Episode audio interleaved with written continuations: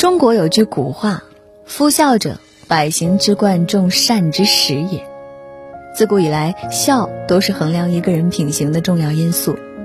一个家庭最高级的炫富，不是房子、车子，而是培养出知恩图报、厚道善良的后代。抚养孩子最高明的方式，不是提升物质，而是给予好的家庭教育、纯良端正的家风。为人父母最大的悲哀，不是疾病困苦，而是付出全部。去养出一个不孝顺的子女，万事看似偶然结出果，其实早已在不经意间种下因。长大后不孝顺的孩子，往往小时候都有这四个特征，越早纠正越好。最近网上有则视频刷屏了，很多人直呼愤怒，因为男孩在马路上按住自己的妈妈，一边哭一边用脚踢打妈妈。路边有保安看不下去，想要过去制止，没想到男孩态度嚣张，对着保安大吼。这条新闻下面有一条评论点赞很高，这孩子再不管就废了，指望他将来赡养父母、爱护妻子都是不可能的了。的确，一个对自己的父母当街殴打的孩子，长大后又怎会有仁慈之心？就像作家亚米契斯曾说的那样，一个人如果使自己的母亲伤心，无论他的地位多么显赫，无论他多么有名，他都是一个卑劣的人。不禁想起那个砍死母亲的十二岁少年，因为抽烟被母亲教育，便心生怨恨，随后在争执中伤害了自己的亲生母亲。最让人心寒的是，他被抓后说的那句话：“我杀的又不是别人，杀的是我妈。”不懂感恩的孩子，把父母的爱当作理所当然，把教育当作仇恨，把血缘关系当作可以肆意伤害的理由。有句话说的很对：教会孩子爱。比教会他成绩优秀更重要。别让孩子在溺爱中丢掉做人的良知，别让爱成为伤害的筹码，别让教育在悔恨中姗姗来迟。刘墉曾提到一个颇为深刻的道理：你不舍得给孩子立规矩，就会有人给孩子长教训。没有规矩的家庭是罪恶的源头，不守规矩的孩子是灾难的开始。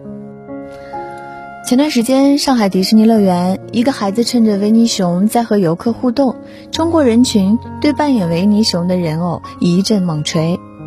工作人员看到后，立刻跑过去制止，可孩子的家长却辩解道：“道具服又不会打坏，干嘛非得为难孩子？”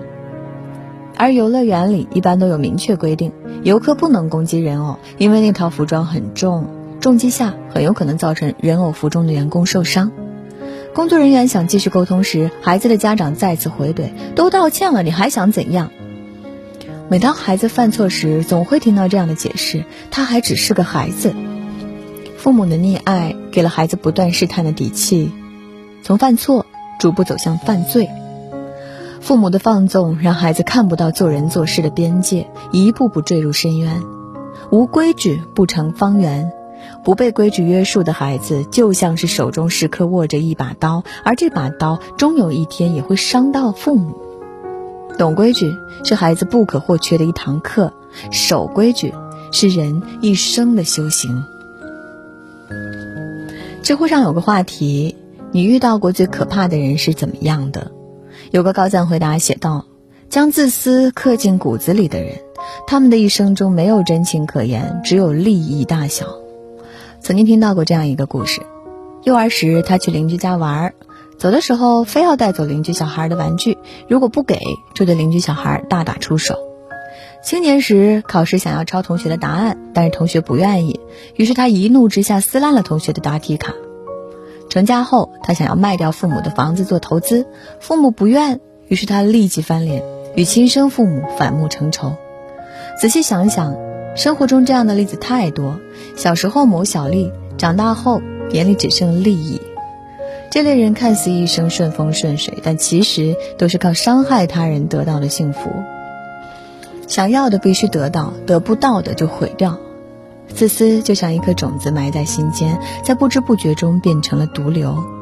究其根本，大多都是无私的爱失去了分寸，才让孩子越来越冷漠自私。很认同，特别狠心，特别爱中的一段话：中国父母给孩子的爱不是太少，而是太多了。不忍心他们从小体验生活的艰难，也不懂得适当的时机向他们索要，因此最终导致了子女们一辈子艰难，一辈子向父母索要。让孩子的生命中住进阳光，心中才会更富有。心理学家威廉·詹姆斯在书里写道：“播下一个行动，收获一种习惯；播下一种习惯，收获一种性格；播下一种性格，收获一种命运。由小及大。”从孩童到成年，你想让孩子拥有怎样的人生，就让他收获怎样的成长。不久前，一名二十九岁男子状告父母不养之罪，遭到全网热议。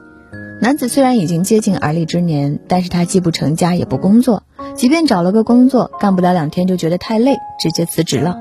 他不想靠着自己的能力赚钱，而是想要一辈子啃老。在他的认知里，只要父母把他生下来。就算是自己没出息，父母也应该负责到底，并且认为反正父母的收入比自己高，自己又没有能力，父母为何不能养自己？已然二十九岁的他，每天只会躺在床上玩手机、睡觉，家里的大小事毫不关心，啃老啃得心安理得。所谓混吃等死，大抵正是如此。谈及儿子变成如今这样，老父亲悔恨道。小时候，妻子几乎从来不让他干活，也不准批评他。现在他肩不能扛，手不能提，都是他母亲惯出来的。小时候不学着承担责任，长大后就不会对自己的人生负责。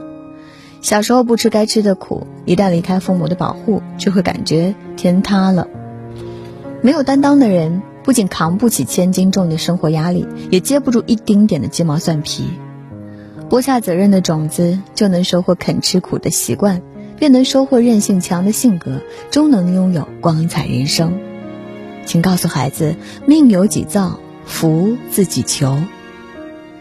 有位教育家说，孩子生下来时是一张白纸，而最终这张纸是否能被描绘成一幅精美的图画，那就完全取决于他们的父母。